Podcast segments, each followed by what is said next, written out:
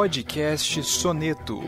Música em Palavras. Uma produção do site Toque 2 Bandas e Fanfarras.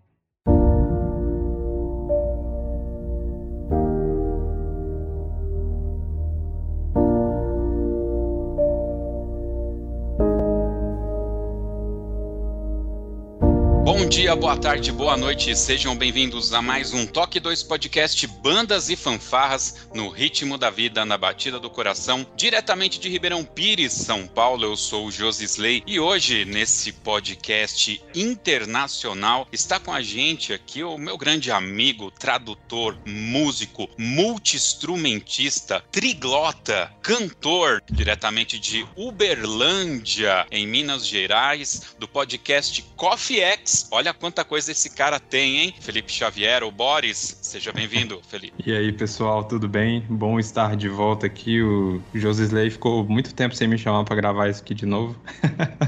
é um prazer, prazer, cara, estar tá aqui de novo. A ideia seria que a minha esposa fizesse, né? Só que eu falei com ela e ela ficou um pouco insegura. Vou falar, vamos, vamos tentar fazer um outro momento, ela participando e ouvindo, e aí depois ela, ela faz.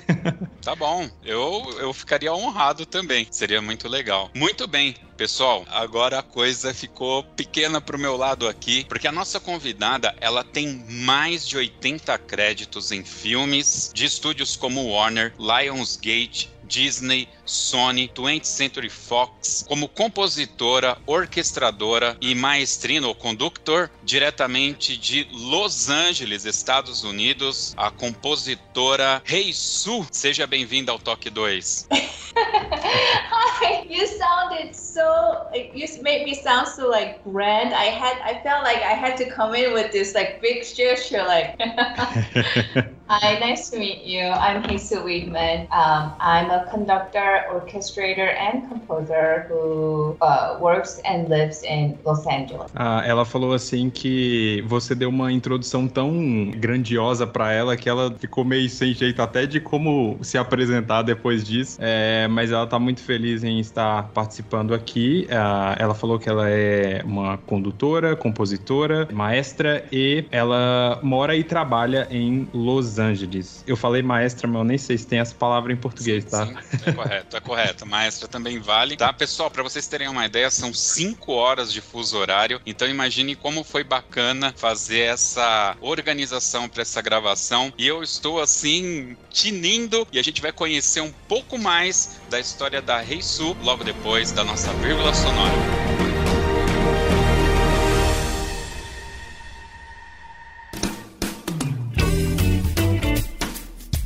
Olá, você está ouvindo o podcast do Toque 2 Bandas e Fanfarras, do site toque2.com.br. Para entrar em contato conosco, você pode acessar as nossas redes sociais através do nosso site ou então pelo e-mail contato@toque2.com.br.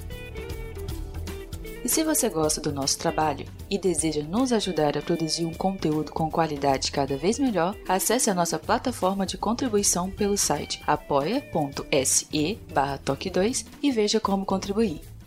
Este podcast tem o apoio cultural do Portal Brasil Sonoro. Clique, ouça e toque. Para ter acesso às partituras, visite o site brasilsonoro.com.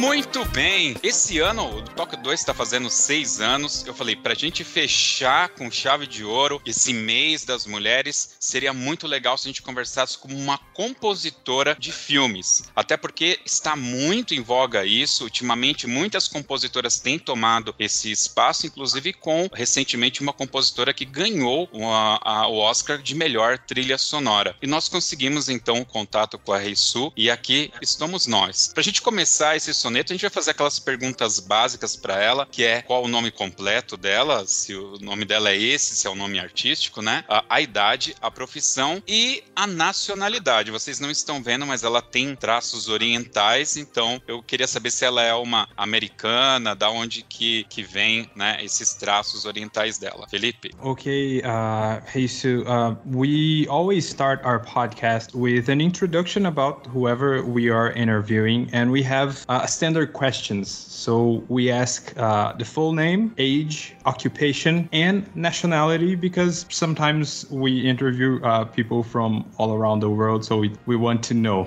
My God, you guys ask women their age? Ela falou que a gente pergunta a idade pra mulher. Name is Gemma Hesu Wiedman. So I basically go by my middle name for work. Um, and I am 41 years old, and my nationality is American, but I am of Korean heritage, as you can see from my you know middle name. That's why I chose to go with my middle name that shows my you know heritage for work. Um, ela falou que é, o nome completo dela é Gemma Heisu uh, Widman, yes. Uh, aí, e aí ela falou que usa o segundo, o segundo e o terceiro nome para é, ressaltar a, a herança dela, porque ela tem raízes, ela é americana, mas ela tem família coreana. Bom, ela mora em Los Angeles, né? E a ocupação dela, ela, os três que ela falou no comecinho lá, né? É, compositora, é, maestra e condutora. Muito bem. Aí a pergunta óbvia, né? Com essa tradição oriental, né? A, a, música é algo que parece que vem da alma, né? Do Oriente, né? Então, da onde que veio essa inspiração para a música? Onde começou essa inspiração para a música? We talk a lot about uh, inspiration and where the musicians get their inspiration from. Uh, where does yours? Where do yours come? Is it from family? Is it where is it? Do you have a um, other musicians in your family? Um, well, I am married to uh, another film composer, Frederick Wiedman. Uh, you might uh, have heard his name from various sources. Um, but the family that I come from, there's no other musician. And as in terms of inspiration, um, I when I because you know I work in film music, so normally what I'm doing is to assist, uh, help tell the story. So my inspiration, I draw my insp- inspiration from the story that I'm trying to help tell. You know, it could be oh, you know, like the writing and the background sometimes, or like various um, you know factors of the project. Usually, that's where I get inspiration for film music. But like you know, when I write, I also write songs and sometimes like you know, um, just for myself too. And those uh, cases, it's different because you know it's all my own. So I think in those cases, I try to draw inspiration from my my past. The you know, I have I have a lot of like stories to tell, so that which I don't necessarily want to talk about verbally. Cool. So I try to express it through the music that I compose or songs I write. That's beautiful. film music, it's the projects. They're, they're enough of inspiration. É. é, ela falou assim que ela é casada com um outro é, compositor também, mas que na família dela não tem nenhum músico. Ela é a primeira. E aí a inspiração, ela falou que como ela faz muito música para filme, né? Ela se inspira bastante nas histórias. Então, pode ser no roteiro que foi escrito, pode ser num background de um filme, numa imagem que ela vê. Então, a, a inspiração nesse sentido para ela vem de querer ajudar a contar a história, compor junto com a história que tá, que tá sendo eh, dita ou mostrada, ela tenta fazer isso com a música. E também ela compõe músicas que são delas, não necessariamente só uma música para um filme, né? E quando ela faz as músicas dela, ela tenta pegar de histórias também, só que histórias do passado dela, que não necessariamente ela quer contar com palavras, ela traduz isso em música. É, eu, eu acho que eu usei a palavra errada. Na verdade, eu queria saber da onde que se iniciou esse gosto pela música, né? Uhum. Quando a gente falou para ela sobre a questão da família, eu achei que ela ia comentar sobre ah, se foi um pai, a mãe, onde ela iniciou os estudos da música dela, né? Como ela te, teve esse contato com a música. Ah, tá, legal. É, da família ela já falou que não, né? Então uhum. vamos perguntar sobre o contato. Um, and uh, what was your first uh, contact with music? When did you first started this path of, of making music, of pursuing your art? Well, this may be a little bit of a cheesy story that you've heard many times. times. but um, you know, I was a classical pianist before I changed my major into film music. So how I started music was I was taking piano lesson at age of four, I think, and the teacher saw something in me, and so she convinced my parents to give me a proper music education. So you know, they uh, decided that I would become a classical pianist, which I did for over a decade, um, and you know, until I found my passion in film music. Ela disse que é, a história é bem, é, é, bem brega, você já deve ter ouvido várias vezes, ah, mas ela começou a ter aulas de piano clássico com 4 anos de idade, e aí o professor dela viu que ela tinha algo a mais e pediu para que os pais dela é, de verdade investissem né, na carreira dela, e aí eles começaram a investir nesse plano de fazer com que ela se tornasse uma pianista clássica. Ela fez muitas aulas, ela entrou na faculdade e ela ela foi pianista clássica por 10 anos até ela trocar pra música de filme, né? Parece que tem uma, uma graduação lá que é Film Music, que é, enfim, música de cinema, talvez seja uma especialização, né? Bom, ela falou que tem essa ligação com a Coreia, ela já esteve na Coreia, ela vivencia essa cultura coreana na vida dela e ela tem aí sim inspirações desses ancestrais, né, dessa cultura coreana que ela traz com ela. So, uh, you are American, but I would like to know if you draw any inspiration from your heritage, if you if you go back to your roots, uh, if there is any connection. Um... Oh, absolutely. I think I was born and raised most of my childhood there in Korea. So, you know, I'm 100% Korean. Mm-hmm. Even though I'm American now and I live in America, I mean, I have lived in America longer than I had lived in Korea. But mm-hmm. I feel like no matter how long I how long I live here in America, I'm still, you know, culturally, I'm deeply connected to Korea because you mm-hmm. know that's where I spent my childhood, which you know during which most of your you know people's brain and all this like you know uh, set of standards get formed. So yeah, I think even in the corners that I don't really realize, I think I'm connected to Korea and Korean culture. Ela falou que ela foi, ela nasceu e foi criar, passou a infância dela toda, né, na Coreia. Ela falou que hoje ela já vive muito mais tempo nos Estados Unidos do que ela viveu na Coreia, mas ela falou que é, inconscientemente ela é muito influenciada pela cultura e, e por essa herança que veio da infância dela, né? Então ela falou que até alguns princípios ela aprendeu quando criança e ela, ela simplesmente vive por eles, assim, não, ela não consegue desgarrar, né, dessa cultura. E ela falou que é bem influenciada, inclusive, na, na música que ela faz. Só para justificar o que eu vou perguntar agora, tá? Se você quiser contextualizá-la, eu entrevistei um professor que dava aula de música para pessoas surdas. Então, é, existe uma nomenclatura de nome de notas e figuras musicais para que eles possam entender que essa nomenclatura é, obviamente, é a linguagem pela linguagem de sinais, tá? Quando eu ensino música aqui na nossa igreja, eu falo para os meus alunos que a música ela é universal, que se eles forem para o Japão, para uma Coreia e sentar ali, eles vão conseguir tocar com o músico porque essa linguagem é universal. Então eu queria saber se os ensinos musicais dela se iniciaram na Coreia é se existia alguma diferença com que ela encontrou no mundo musical nos Estados Unidos. Okay, um, so uh, I'm going to explain you uh, something about the next question, and then I'll ask the, the next question. He he interviewed uh, a music uh, uh, professor a while ago who taught music to deaf people. Um, so he taught uh, through sign language, right? Okay. Um, so and Josisley said that when he teaches teaches music, he says that music is a universal language because you can play with anybody in the world. If you if you sit by a musician, you will be able to play with with him or her. So it leads to the question that um, you start. I, I, think you started uh, studying music in Korea and then you came to the to the U.S. Right? Am I am I right? Do you see any any difference in the way that music is taught and that music is made in the two countries? I can't tell. Um, I have really nothing to say about that matter just because all in Korea, I learned classical music. I was a classical pianist, so I would learn, you know, history and I would spend hours and hours practicing in a small room. Um, you know, something that you would understand, you, you would expect from you know regular classical you know uh, is uh, performer. And then I came here, and then I started. This is where I started uh, studying film music, and I started writing right? Because so these are two very, very different setting for me. Mm-hmm. It was very new, but not because they necessarily had different style of teaching, but mm-hmm. I was in the completely different area of music. Mm-hmm. So yeah, I'm sorry, I don't think I can.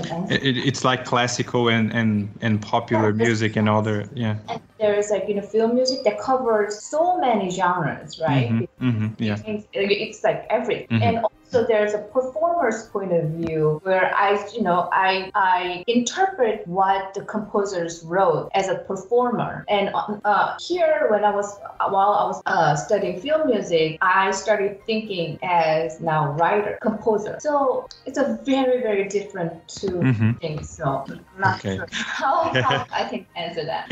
Uh, ela falou que é bem diferente porque ela estudou música clássica na Coreia e e ela estudava não só música clássica, mas ela estudava história da música, ela estudava para se tornar uma performer. Então, ela ficava por muitas horas no quarto praticando. E quando ela foi para os Estados Unidos, ela foi para uma área completamente diferente da música. Então ela falou que não é nem o jeito é, de se ensinar, porque ela talvez ela não consiga explicar essa diferença, porque ela não estudou música clássica nos Estados Unidos. Ela estudou música clássica na Coreia e nos Estados Unidos ela estudou todas as outras áreas de música, porque música de, de cinema engloba tudo praticamente, né? Então yes. ela não consegue, ela não consegue, ela, falou, ela até falou, né? Eu não, eu não sei se eu tenho muito a acrescentar nesse sentido, porque são duas coisas, uhum. são dois universos universos é. muito diferentes e eu não experienciei os dois para te dizer se tem uma diferença de fato. É, Felipe, eu vou entrar agora na parte da carreira dela e aí você ficar à vontade para também, se você quiser perguntar alguma coisa, tá? Como você é um cara mais pop, talvez agora essa parte fique mais fácil para você.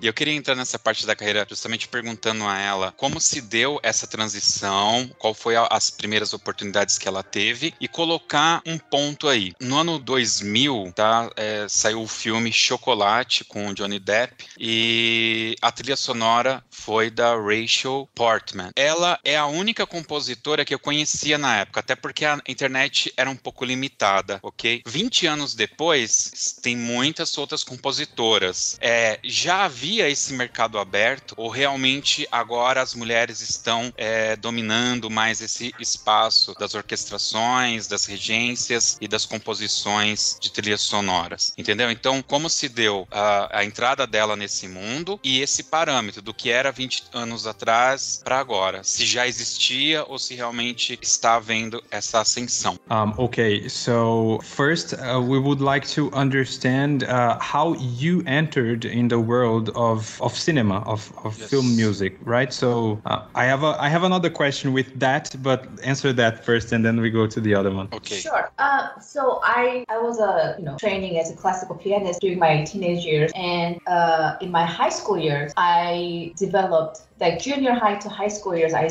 developed my you know love for film music. Like even before then, you know, um, I didn't even know such thing existed. Music, you know, orchestral music is classical music. That's how mm-hmm. I thought when I was like very little. But then uh, at the junior high, all this all these pieces of music that I really loved listening to were film music. Oh, so I said, okay, well, I didn't even know such thing existed. So I started listening to a lot of film music radio videos, which by the way was very scarce because you know was not very like popular Mm-hmm. then, you know, like early 1990s. Like, but um, and then I started in my high school years. I started looking at schools that teaches uh, schools that teach film music. And back then, like late 1990s, uh, Berkeley College of Music was the only college that provided undergraduate program uh, in film scoring. NYC had it, but it was um, media music, and I think it was like a graduate program. So all I could find was Berkeley that provided undergraduate. So I had to fight my parents because they still wanted me to be a classical pianist.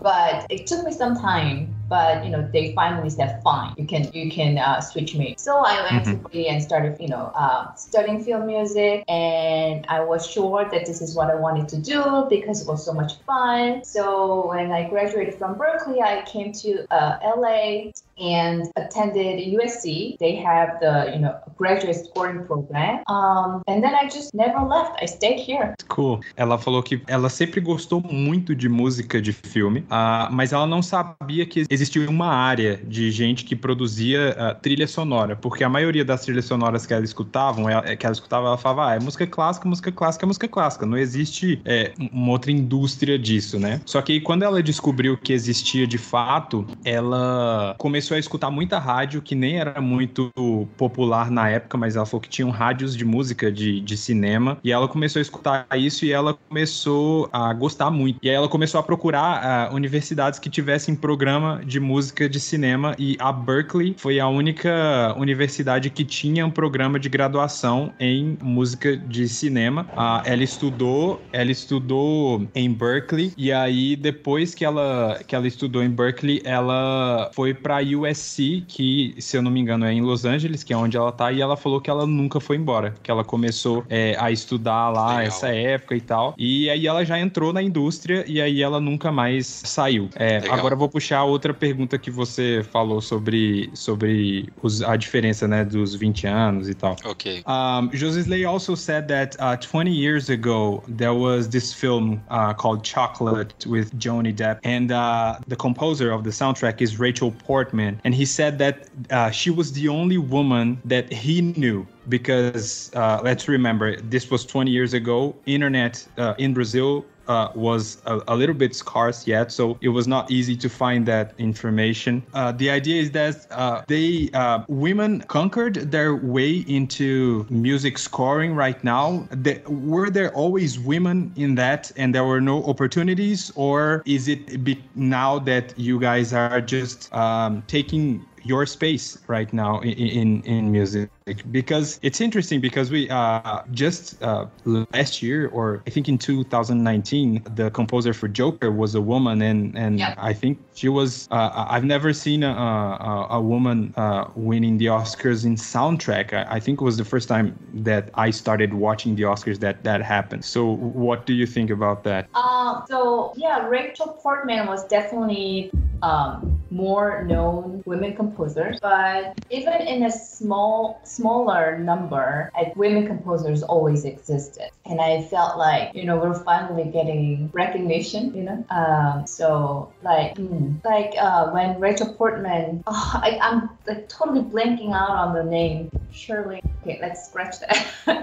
um, yeah, there were always music, uh, you know, uh, women composers that were constantly working, but not Mhm. was you know was not were not uh, as well known as men composers of the same caliber. I would say. Mhm. And you know, with all this like more and more women in the spotlight now, I think it's encouraging younger. Uh, girls to you know get inspired by not just the film music but the you know watching film mus- musician film composers like Hildur who won Oscar um last year was it last year or two years ago I think it was 2021 uh, because uh, uh, Joker was to 2019 so 2020 I guess okay yeah So the year before, the, the year before, that. it's it, it's the pandemic. We are, it's all mixed up.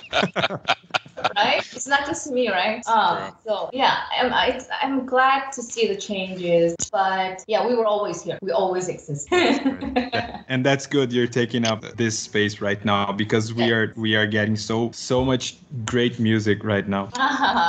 Thank you. Ah, ela falou assim que a, a Rachel Portman de, ah, de fato foi uma das das grandes compositoras aí que eram reconhecidas nesse mar de, de só homens, né? Mas ela, ela tentou lembrar o nome de uma outra que ela não conseguiu lembrar, mas ela falou que elas estiveram sempre aí, só que agora com, com o reconhecimento de algumas outras compositoras atuais, é, outras mulheres estão é, tendo mais coragem de é, se expor, de correr atrás e tomar esses espaços que foram dominados geralmente é, por homens, principalmente agora, quando, como ela falou, né? A compositora do, do Coringa que ganhou o Oscar. Então ela falou: nós estivemos sempre aqui, a gente só não era reconhecida, mas estamos aí desde sempre. I remember the name that I uh, blanked out earlier. Shirley Burr, you know, she is, um, you know, she's been, she was, was like a pioneer as a like, women composer in, I would say, 80s and 90s. Uhum. Sure, uh, you said you said Shirley Wal- Walther. Walker. Walker. W A L K E R. You can Mhm. look her. It's good. You you got cut a little bit. I like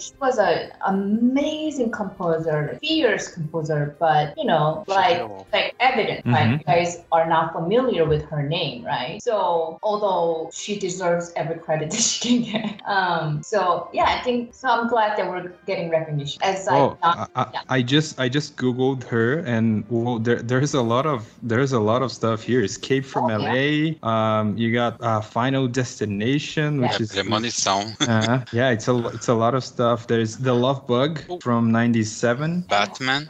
Yeah, her orchestration is like something that I can I should still you know study. So good. Yeah. Ela falou aí que é, ela lembrou, né, o nome que ela esqueceu, que é a Shirley Walker. É, ela falou que foi uma pioneira aí, mulher compositora, é, fez sucesso nos anos 80 e 90. Ela falou que ela é estudada ainda pelas as pessoas estudam ela em, em faculdades de música, de, de, é, música de cinema. Um comentário aqui pra gente. Ela compôs a trilha do A Máscara do Fantasma, um dos melhores animes, né? É, desenhos animados do, do Batman que tem. Pois é, eu, eu vi essa capinha, eu já vi essa capa várias vezes no streaming e eu nunca assisti essa animação. É muito boa.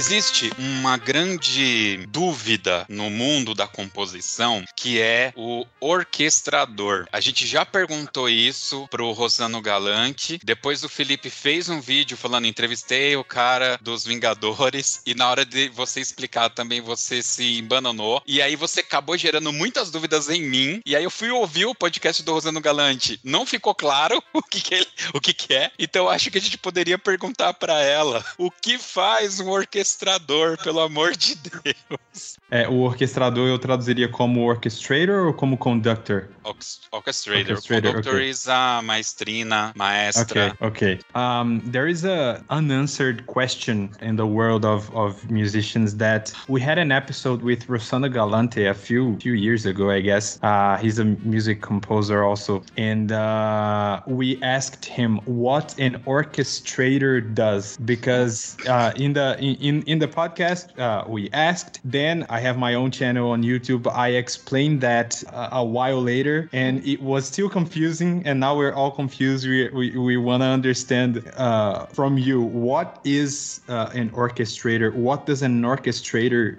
actually do?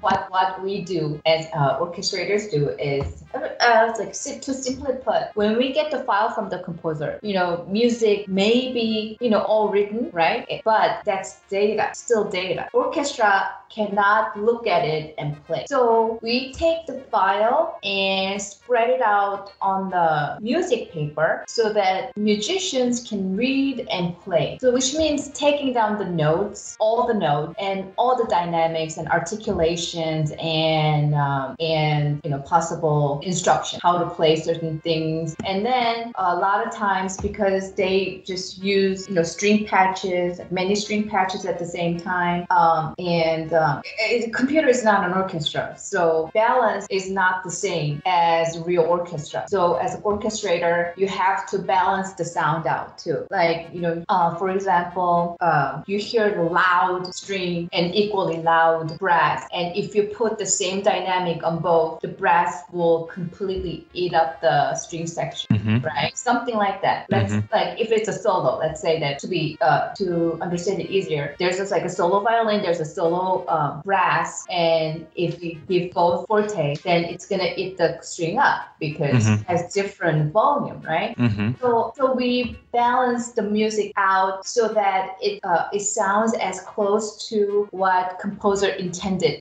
to.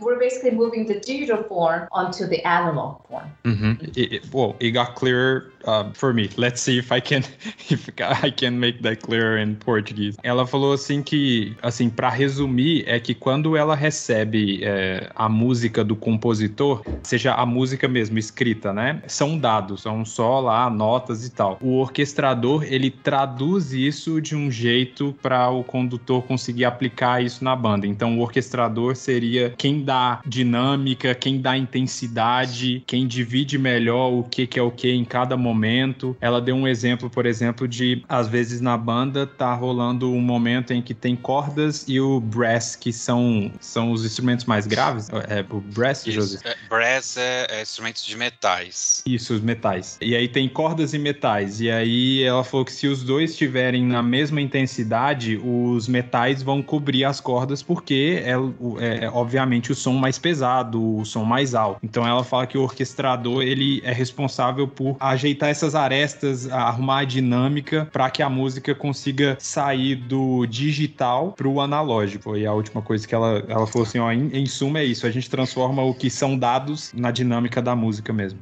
Nesse ponto, aí me vem uma pergunta, assim, que a gente tá falando de arte, né? O roteirista, ele escreve uma história, né? Só que o diretor, no momento que vai filmar aquilo, eventualmente ele, ele, ele mexe ali e não necessariamente o que tá escrito é o que está sendo filmado. A impressão do que vem no filme é diferente. Então, me parece que ocorre o quê? O compositor, ele tem a ideia, ele faz aquela grade, mas não necessariamente o que ele está escrevendo ali vai 100% se transformar em música. Ela vai modificar isso de alguma forma. Aí eu gostaria do comentário dela se isso é normal nesse ambiente de cinema, né? Se não tem aquela coisa, olha, o que está escrito aqui é como tem que ser, se ela, ela tem que devolver para uma aprovação do compositor. Você entendeu o que eu quero dizer, né? Eu quero entender se, se realmente, ah, não, isso aqui é só um trabalho, o que o orquestrador fez é o que tá valendo, tudo bem, não, não ligo. Você still trying to understand this this idea is um, so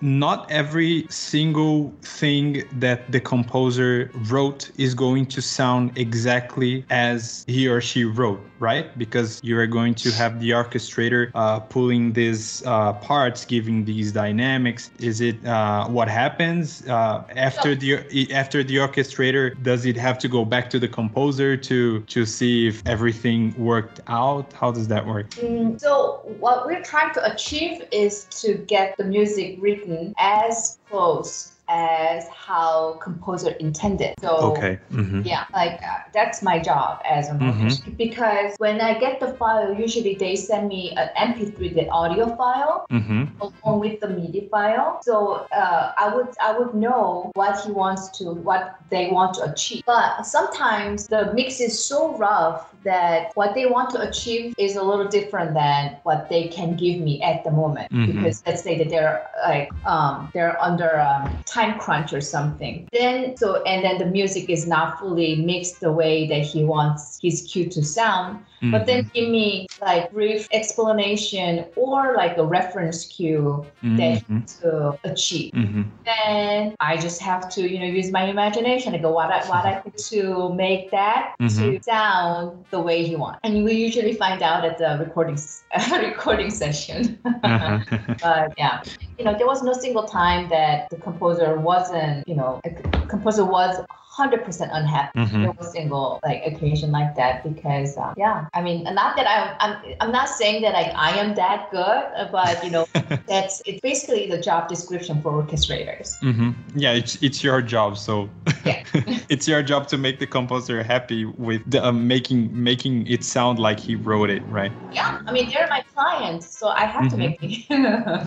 É, então ela falou que o trabalho dela, é, é, é basicamente tentar soar o mais próximo do que o compositor quis, de fato. É, ela falou que não teve nenhuma vez que ela falou que, é, que o, o compositor chegou pra ela e falou: Nossa, tá horrível, tá, tá ruim. Porque às vezes, o- às vezes ele vai mandar a música, às vezes ele vai mandar é, o áudio com a faixa MIDI também. Ele, ele manda muita informação pra ela para que chegue o, o mais próximo do que, o- do que ele quer. O que acontece às vezes é por causa de tempo. Às vezes o próprio compositor tá sendo tipo espremido por causa do tempo que ele tem que entregar e às vezes ele não dá o tanto de informação que ele deveria dar para ela. Então, às vezes nesse sentido precisa ir e voltar mais vezes do que o normal. Mas ela até falou, ela falou, ó, é, eu não tô tentando soar é, arrogante não, mas é porque esse é o meu trabalho. Então, tipo, o meu trabalho é fazer com que a, a música soe o mais próximo do que o compositor quer. E a gente só descobre isso de fato nas sessões de gravação. Ok,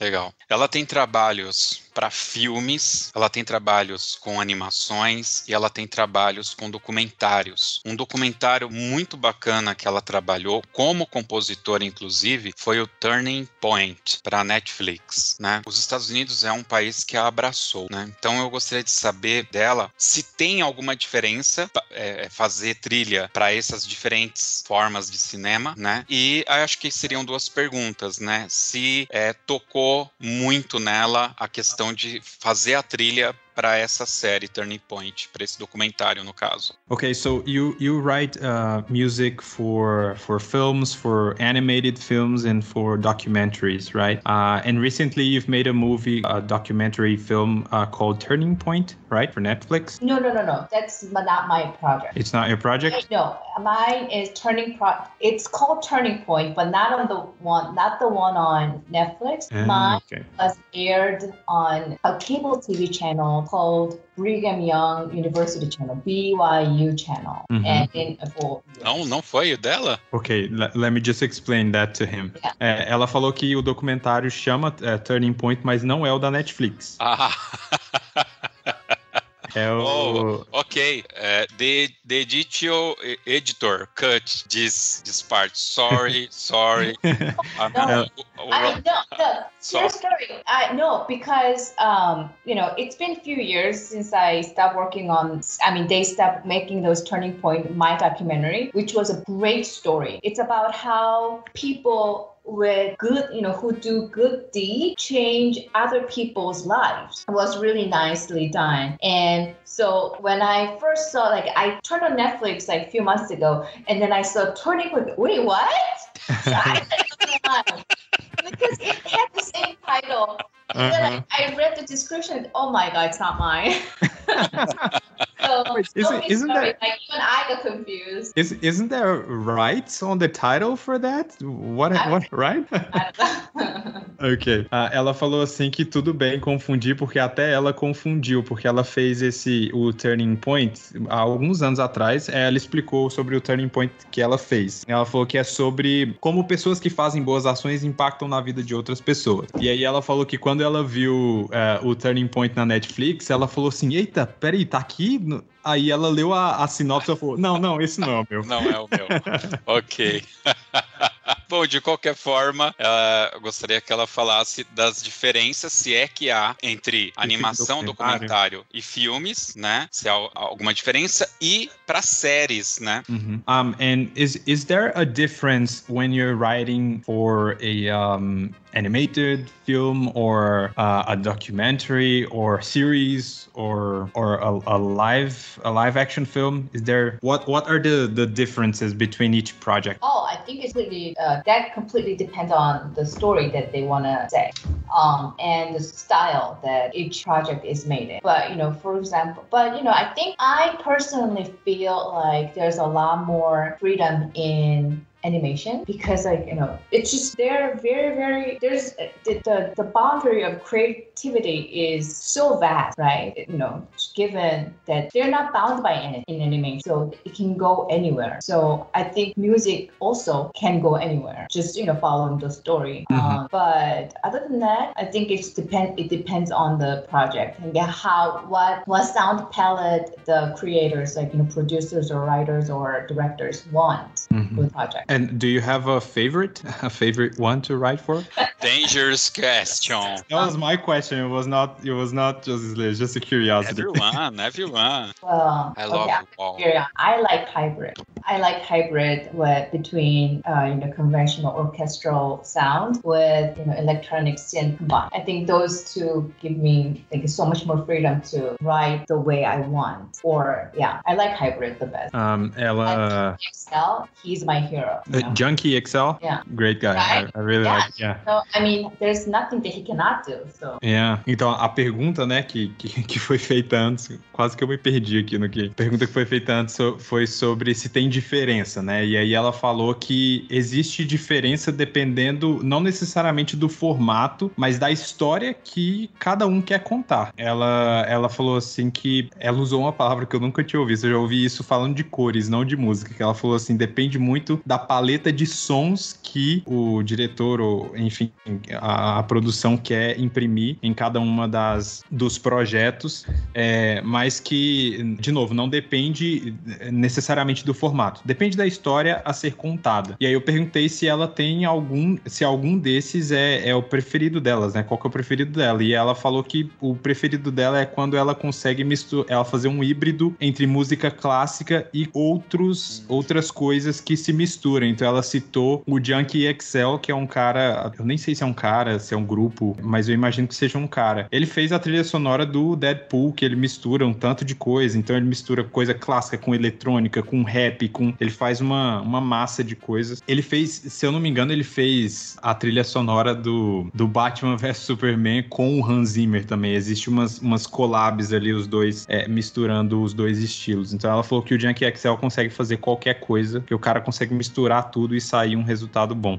I, I tend, eu, eu vou tentar falar alguma coisa aqui. For descontration. Descontration é descontração, tá? Eu não sei se é. Como que fala descontração? Cara, a palavra descontração é, me É. dá um contexto. Para descontrair. Vamos lá. To unwind. To unwind. To unwind. To unwind. To É. unwind.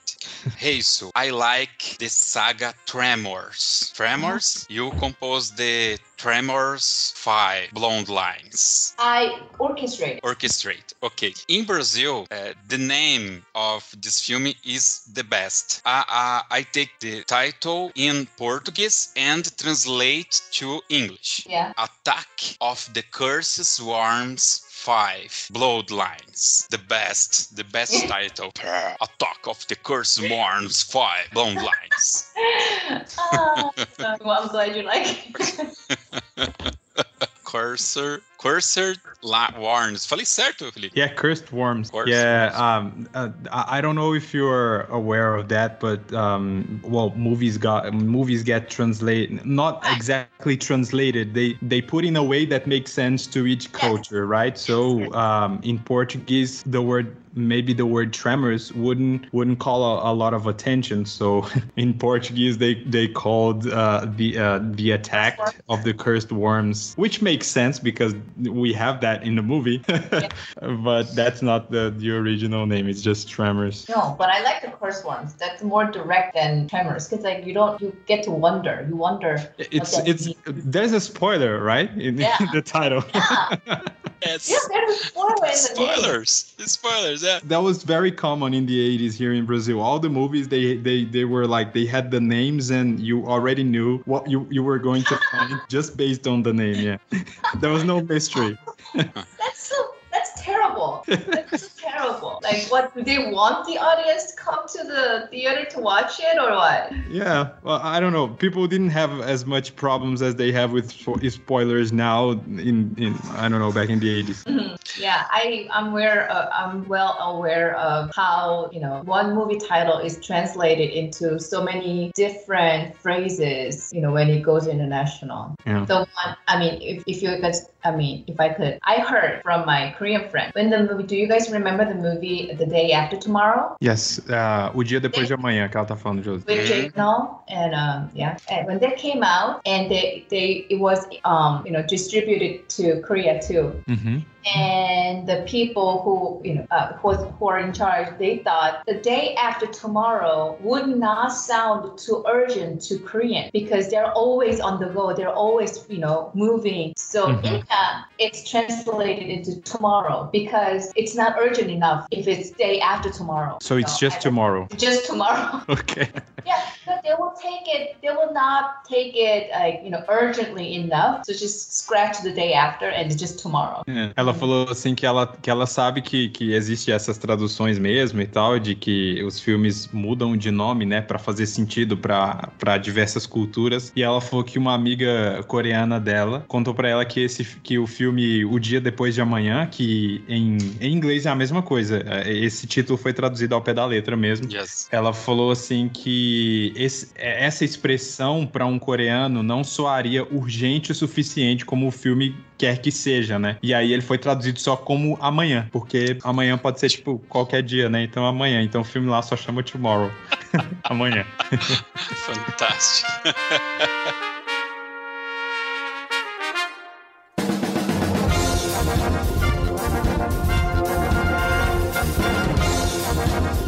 Agora a gente precisa falar um pouco que ela, nesse momento, ela tá trabalhando, e aí eu acho que eu não vou errar, como compositora para um spin-off de uma série que fez muito sucesso aqui no Brasil. Todo mundo tá ansioso para a próxima temporada, mas vai sair um spin-off em animação, né, em desenho, por exemplo, como a gente fala aqui, que é The Boys, The Boys Presents Diabolical. E ela foi convidada para fazer a trilha de um episódio é, específico. Eu queria ver se ela pode falar um pouco como que foi o convite, como que foi essa criação, né, da trilha e por que desse episódio. E claro, se ela pode falar, né, e, e por favor não dê spoilers, porque realmente essa série no Brasil eu garanto para ela que fez muito sucesso. A galera tá no hype para a próxima temporada. Yeah, so now we would like to to address your newest project, which I believe that you were working as a composer, uh, the soundtrack of. Is it a specific episode for The Boys Presents Diabolical, right? Right. Yeah. So made up uh eight episodes. Mm-hmm. And I scored one of the eight called and Sunny. É, ok, let's go. Ah, ela falou assim que sim, que, que ela é a compositora mesmo, ela fez a trilha sonora de um, ah, e que a série vai ter oito episódios. Okay, so we would like to know a little bit if you can talk about it. Of course, if you're not allowed to, that's okay. Uh, but um, just so you know, The Boys was a big hit in Brazil. The first two seasons were like uh, everywhere. Everybody watched. Everybody talked about it. Everybody is really hyped for this animated series. So uh, we would like to know a little bit of, about that. If um, how did you get to do it? How did the invitation come? So um, uh, the person who brought me on board on the team was Giancarlo Volpe, who was um, executive uh, director on this project. Like he looked over all eight episodes. Um, so um, he basically they wrote it and then they hired a Korean American director and they decided to you know put some Korean cultural spin on the on the episode. So naturally they wanted a composer who understands Korean culture and you know um, heritage and stuff. So that's when I was brought in. Um, and I think it this story also ties with your earlier question about you know when you asked me if I still feel if I still have the Korean uh, you know root in me that is that's expressed through music. Mhm. So this is where I could do that. And the thing, uh, funny story was that so when Giancarlo told me about very like brief synopsis of the episode, and it was it's about to. Uh, is it coming out in Brazil tomorrow too? I believe so. I, I believe so. I see. Uh, so Yes, about- I, I, ju- I just entered the, the, the website here and it's yeah March fourth, so it's it's worldwide. Good. So it's about a couple, right? Korean immigrant couple. And so he, Giancarlo told me the synopsis. And the first thing I thought, I thought to myself was, hmm, I wonder if Arirang is available um, as public domain for us to use. And Arirang is a folk song in Korea. Every that everybody knows. From children to you know like 89 year old seniors everybody knows arena so the song itself has a very very deep korean root. And the, so i thought the existence of the song itself you know the, the story of the song itself and the lyrics of the song would be perfect to help tell John and Sunny's story. And when I mentioned that to the producers in our first meeting, uh, one of the producers went, "Huh, that's exactly what Steve said, our director." So Steve was, you know, Steve said the same thing about, you know, if you if we could use Arira. So you know, that's when our, I guess, you know, Korean root, cultural root, really were in the same page, I guess. Mm-hmm. Right. So Uh, the folk song you said is Arida. Arirang. It's Okay. uh, spelled A R I R A N G. Hmm. So uh, Yeah, Lovely. le- let me translate that part so, so I don't get Yeah, all sure. mixed up. Yeah. Um, ela falou assim, ela até perguntou se, se sai amanhã também aqui no Brasil e eu pesquisei aqui, amanhã acho que no mundo inteiro sai é, ao mesmo tempo. Ah, então ela sim, ela foi chamada pelo um dos produtores executivos que se chama Giancarlo Volpe. É, ele ele foi atrás de alguns compositores que tivessem essa dupla, é, como se fosse cidadania, né? Que tivesse essa herança é, coreana, porque ele queria trazer é, esse toque para a série. ah, e foi aí que chegaram nela, né? A trilha sonora que ela fez é para um episódio que chama John and Sonny. É, eu não consegui ver qual episódio que é ainda. Se você tiver aí, José, eu não sei se tem a lista ainda dos episódios. Mas é que é sobre um casal de americanos e coreanos, né? Que, que tem essa dupla, essa dupla heritage que ela falou, que é a dupla herança. E aí ela falou que isso conecta com aquela pergunta que a gente fez no começo para ela, se ela ainda tem essa conexão com a herança coreana dela. E ela falou que aqui foi uma oportunidade muito boa para ela poder usar isso, para ela poder voltar essas raízes coreanas dela e utilizar nesse episódio especificamente. E ela falou que deu, assim, deu muito certo. Ele,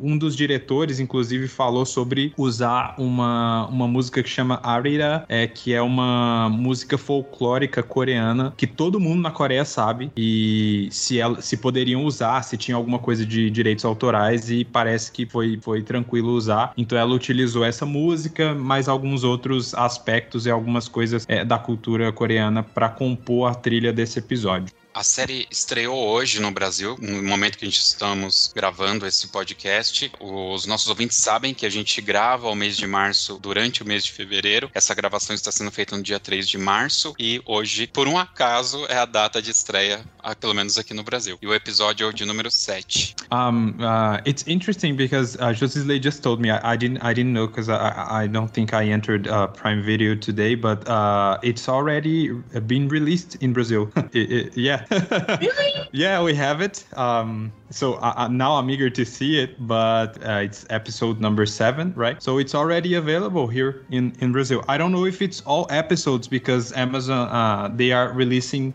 Their latest releases were um, they released like two episodes and then and then they released uh, a weekly but it's Oh. already here the first episode at least is already here nice. I'm sure it's all there because you know it's a short film. So Yeah. even with the eight, all of the eight, it will be maybe I don't know, like an hour and a half ish. So I'm so glad it's already out. Yay! Go watch it, everybody. yeah so soon soon soon as we're done with this yes, and let me know what you guys think. Sure. Ah, e aí ela falou que ela tá super feliz que, que estreou e que ela não sabia que estreava hoje, né? Mas que ela tá feliz aí e ela falou pra gente assistir e fala pra ela o que, que a gente achou. Pode deixar. Eu vou, eu já tenho ela aqui no Instagram, depois eu vou lá e vou deixar uma mensagem pra ela do que, que eu achei. Muito bom. Bom, pessoal, obviamente que a gente não consegue aqui ficar tanto tempo e poderia até, eu, eu gostaria de pegar toda a lista de tudo que ela já fez e filme por filme filme, mas infelizmente isso não é possível, tá? Então eu vou tentar aqui fazer uma pergunta para ela, Felipe, mas é, algumas das mulheres não quiseram responder, tá? Então aí você fala para ela que ela pode ficar à vontade, caso ela não queira, mas a pergunta é, que eu estou fazendo para todas é: o que é ser mulher? para ela. Ainda mais ela que tem uma descendência coreana, é, vive nos Estados Unidos, tem uma cultura totalmente diferente aqui da nossa, né? Se ela quiser e puder discorrer um pouco sobre isso. Um, so uh, there's a, a, question, a more, a more deep and philosophical question that Justice Lay just just asked me. He he just told me that not every woman wants to answer this, so feel free to not if you don't want to. But the question is, what is it like to be a woman, especially a woman with Korean American heritage? What is what is to be a, a woman um, to you? To me. Yeah, for you. Um, That's a deep question. it is a deep question. I don't think I can answer, not because because that's me. It's okay. difficult. Yeah, you feel feel free to. No, I want to answer because I'm sure if I like look deeper inside myself, maybe there is a sentence to describe what it feels to be a Korean American woman. That's the question, right? Yes, yes. Mm-hmm. I would like to say, what can I say? I like being Korean American woman. I'm sorry, I don't know what to say. That, that's, that's okay. Um... Ela falou assim que é, que é muito difícil. Ela falou assim que se ela parar e pensar muito tempo, olhar para dentro, ela falou que ela, acho que eu tenho certeza de que eu vou ter uma frase que vai conseguir expressar isso, mas agora eu não, sei se eu consigo muito. Ela só falou que eu gosto de, de ser essa mulher que tem a dupla cidadania e não é cidadania a palavra que eu tô usando porque eu não tô achando a palavra para heritage, mas essa dupla herança de cultura, né? Essa, essa mistura de culturas. Feel like I have no answer because this is all I knew as Korean American and as a woman because I have never been a man or of other culture. So this is what I am, it, it, you know, all I know. So I feel like that's why I can't really answer this question. I'm sorry. that's okay. That's that's great. Ela falou que que ela ela acha difícil responder porque é, é isso que ela conhece, é só isso que ela sabe ser. É, é uma mulher que é coreana coreana e americana, ela não consegue falar por outra pessoa, como um homem, ou como uma, um americano sozinho, ou como um coreano sozinho. Então ela só consegue falar pelo todo que, que ela é. E como ela disse, ela gosta muito de o ser. Legal. Como é de praxe, né, no final aqui, aí você, por favor, coloque para ela que nós já estamos caminhando para o final. Uh, eu sempre abro o espaço para que o convidado faça uso de uma palavra livre. Ela pode agradecer, mandar um abraço, cobrar uma dívida de alguém que não devolveu algum utensílio, aí um vizinho que não, de, não devolveu um utensílio, pode pedir para devolver, enfim.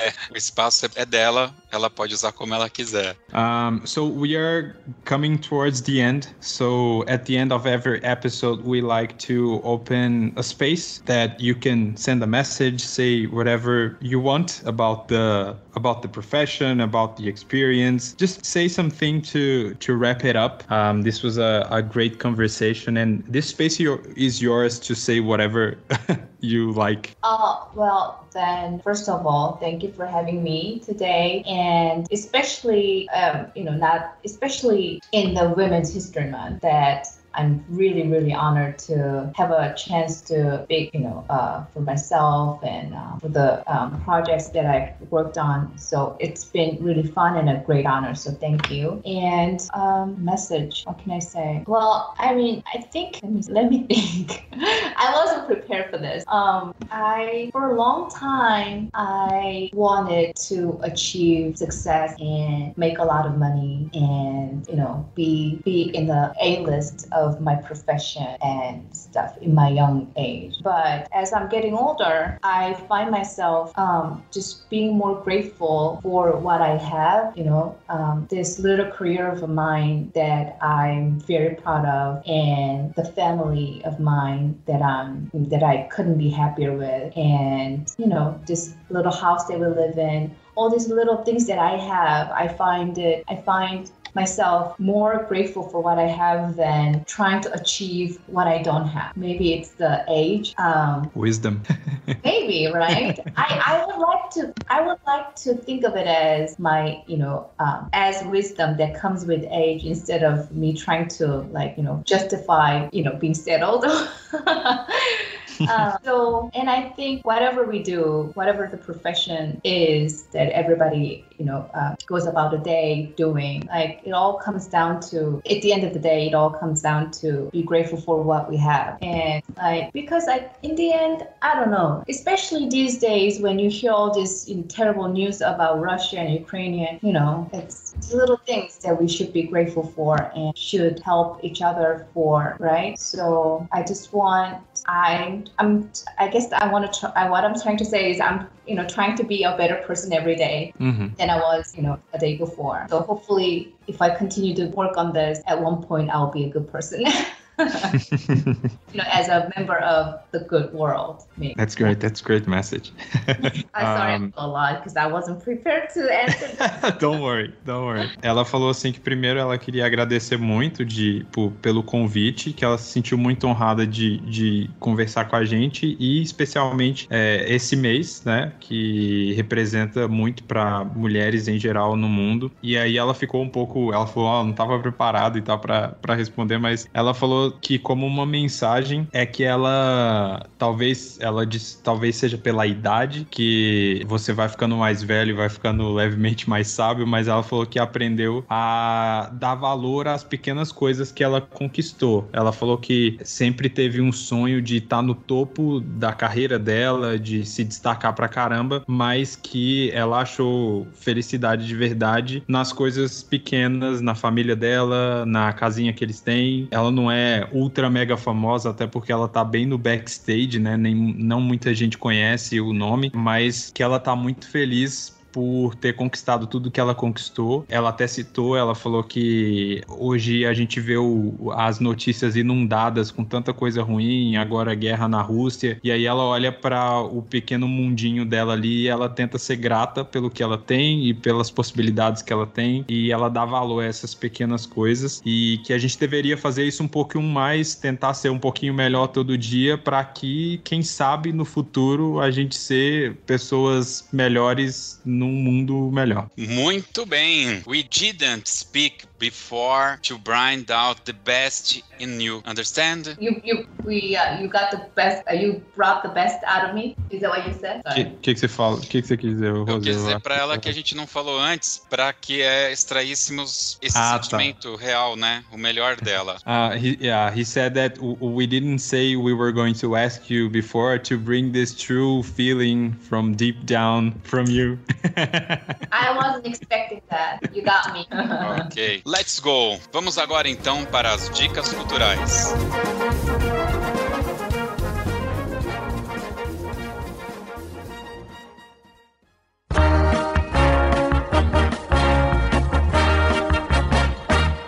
As dicas culturais é aquele momento que a gente dá uma dica aí de algum filme, de algum livro, um canal do YouTube, um sabor de pizza, não sei, vale qualquer coisa. Eu vou pedir pro Felipe explicar para ela, para ela ir pensando aqui no, no que ela pode indicar e depois a gente deixa ela por último, tá? Uhum. Aproveita, fala para ela, Felipe, que eu isso eu mandei para eles no e-mail, tá? Essa dica cultural e a música que vai ter no final. Mas a música não conta não, porque é para pegar desprevenida mesmo. Mas fala que, que foi no e-mail. Tá. Uh, so we have uh, one more moment before uh, the ending, which is uh, we indicate something for people to read, to watch, or to listen. Um, so each one of us is going to to say something. So uh, Josisley is going to start, and then me. So you have time to think about um, something that uh, it can be anything. It can be a song, it can be an artist, it can be a movie, it can be a book you're reading. Anything you would like to to share. Uh, so we would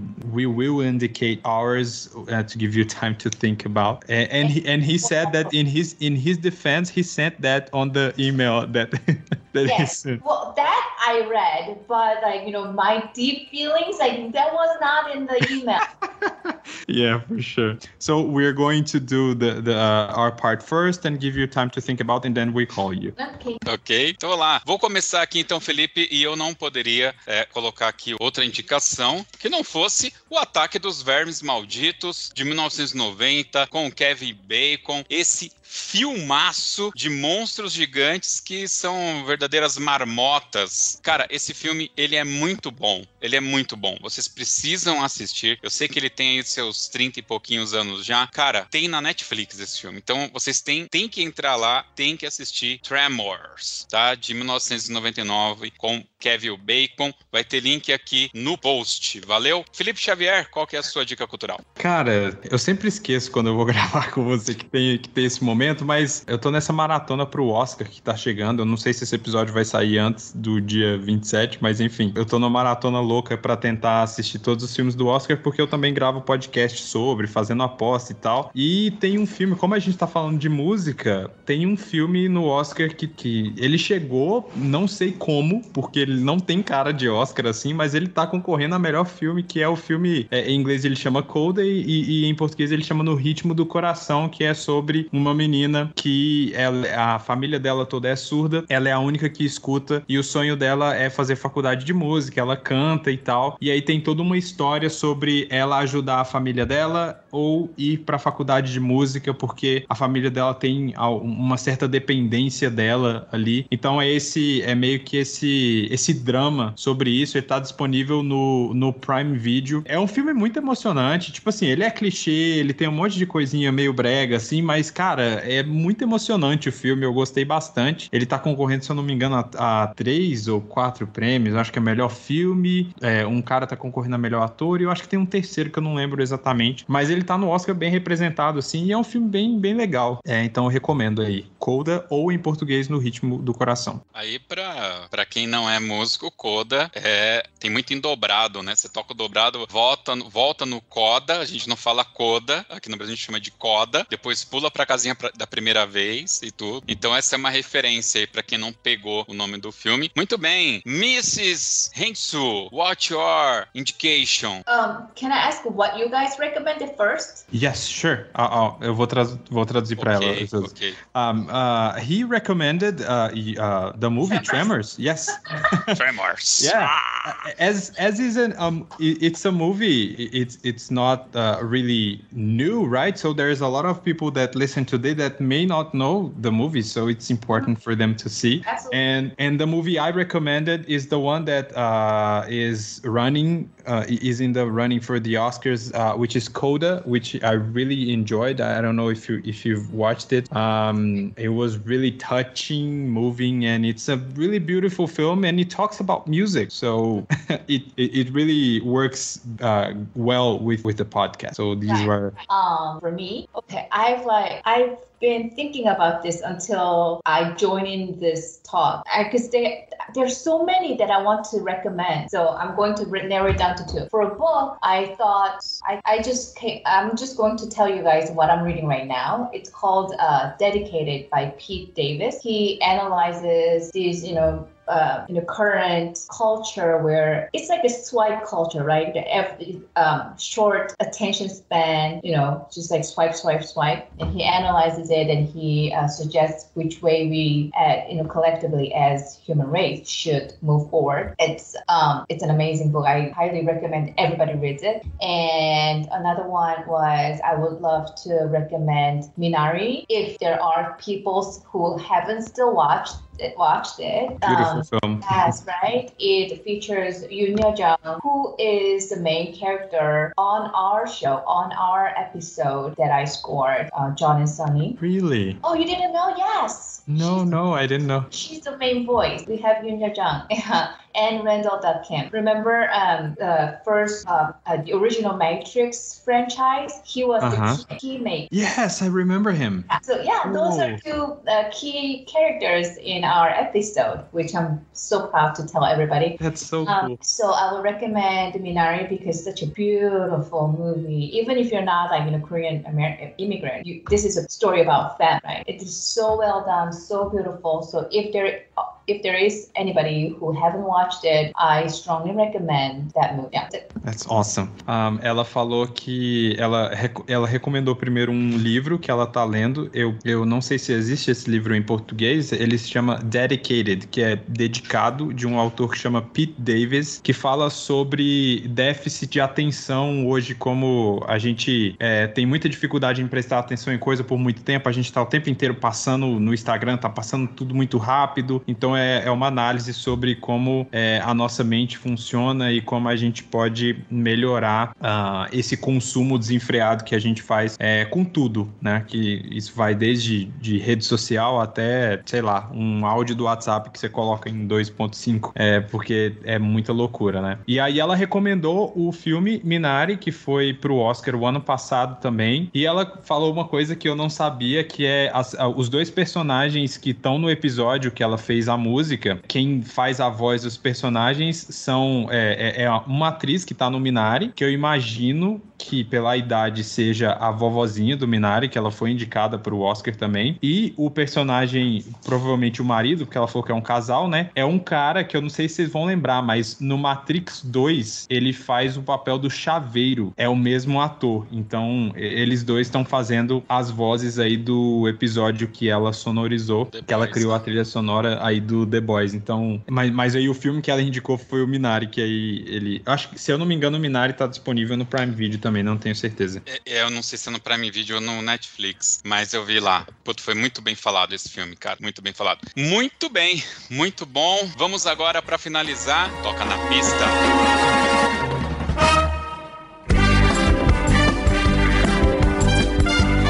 Bem, o Toca na Pista é aquele momento que a nossa convidada vai escolher uma música pra gente ouvir aqui no final, mas tem que ser aquela música que quando toca, toca também lá no fundo do coração. E vamos lá, é assim, de sopetão. Ok, so now now it's the end end, I, promise you.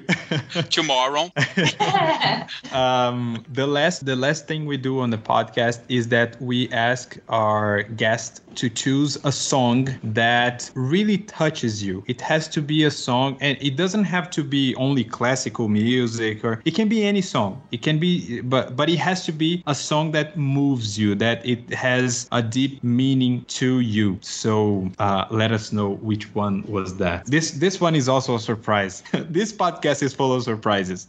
yeah, no, I mean, yeah, you guys are good interviewers. You know how to get to your guests.